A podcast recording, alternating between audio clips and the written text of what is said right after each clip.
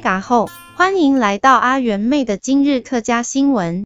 今天的重点新闻是，客家人今天成为新闻的焦点，从文化到美食再到语言，各种讨论被热烈的进行中。